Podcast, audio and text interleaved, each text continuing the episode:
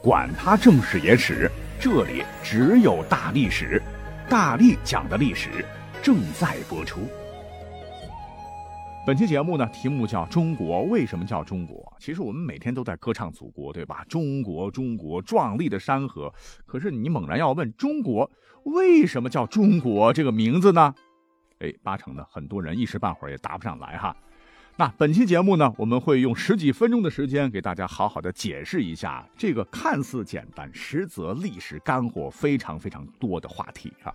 先让我们将时光啊倒回到一九六三年的八月，当月，在陕西省的宝鸡县宝甲村，哎，距离我甘肃的出生地天水也就俩小时路程哈。一日突然是电闪雷鸣，暴雨如注。洪水裹挟着泥浆，将崩塌的土崖壁是冲刷殆尽。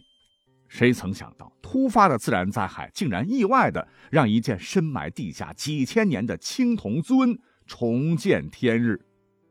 这个青铜器是圆口棱方体，长径高三十八点五厘米，口径二十八点九厘米，重十四点六千克。造型庄严厚重，纹饰精美，绝对是不可多得的青铜祭品。但让所有人更吃惊的是，尊内底铸有十二行一百二十二字的铭文，其中有十个字足以震撼整个考古界。这十个字便是“于其宅兹中国，自知辟民”。哎，这也是被公认为是文物中“中国”一词目前发现的最早的文字记载。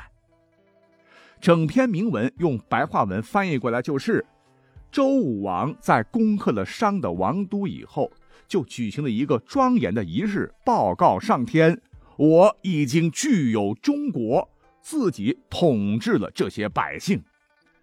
这是当年周成王姬诵迁都新都洛邑的时候祭天时制作的礼器啊。因为古人呢讲究君权神授，顺道呢他也把他老爹周王承天意、遂民心、改朝换代的事儿也强调了一遍。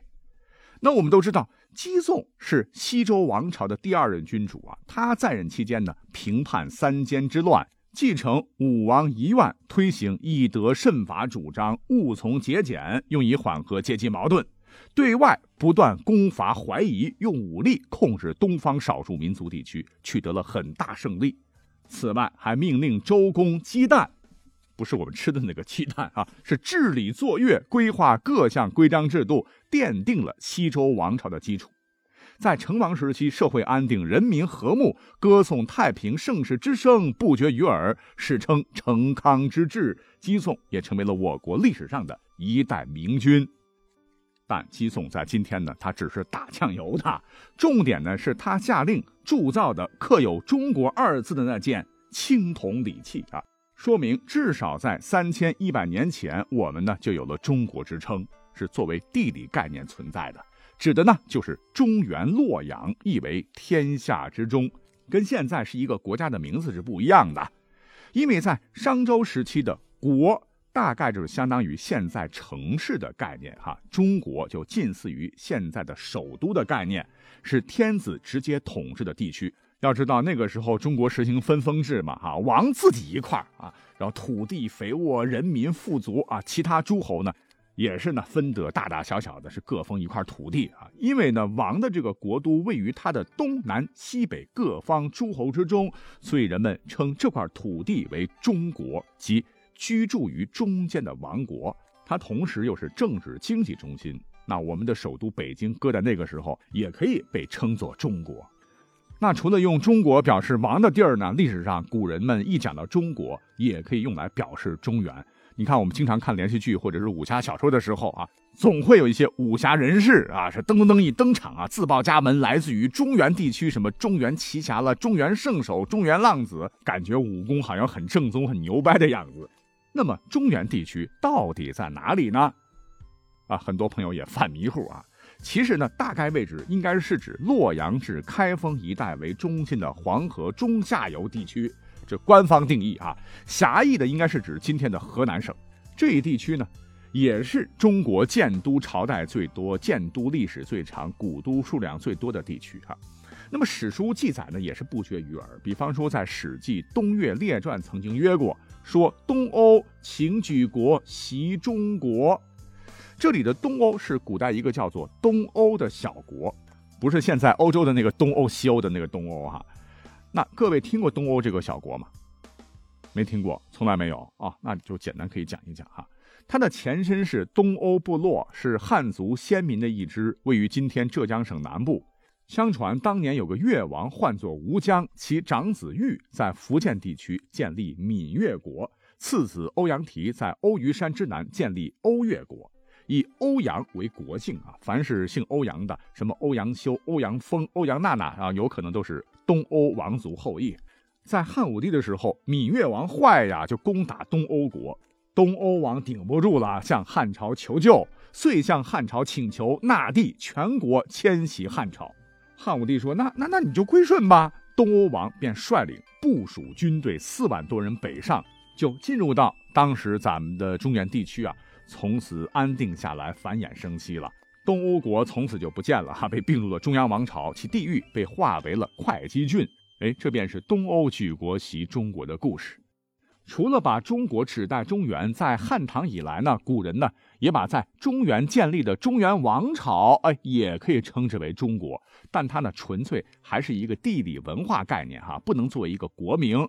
呃，比方说我们现在的国家叫什么啊？大家都应该异口同声的回答中国啊。可是，在最早的时候，古人不这么觉得，他们认为，甭管是夏商周，还是以后的汉隋唐。那必须都以朝代来作为一个统称。你像汉朝要自称为大汉，绝对不能自称为中国；隋朝称为大隋，唐朝称为大唐，哈，以此类推啊。所以在古时候一直到清朝为止吧，中国这个名字都不是中国的国名，因为是地理概念啊。这也使得当年少数民族在策马扬鞭、圆月弯刀赶跑汉族建立的政权入主中原后，哎，就可以堂而皇之的以中国自居。